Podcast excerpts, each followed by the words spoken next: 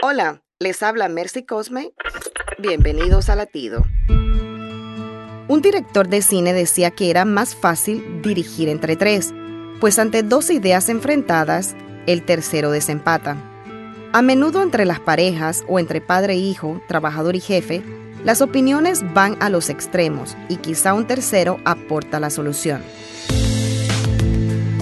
Eclesiastés 4:12 dice, uno solo puede ser vencido, pero dos pueden resistir.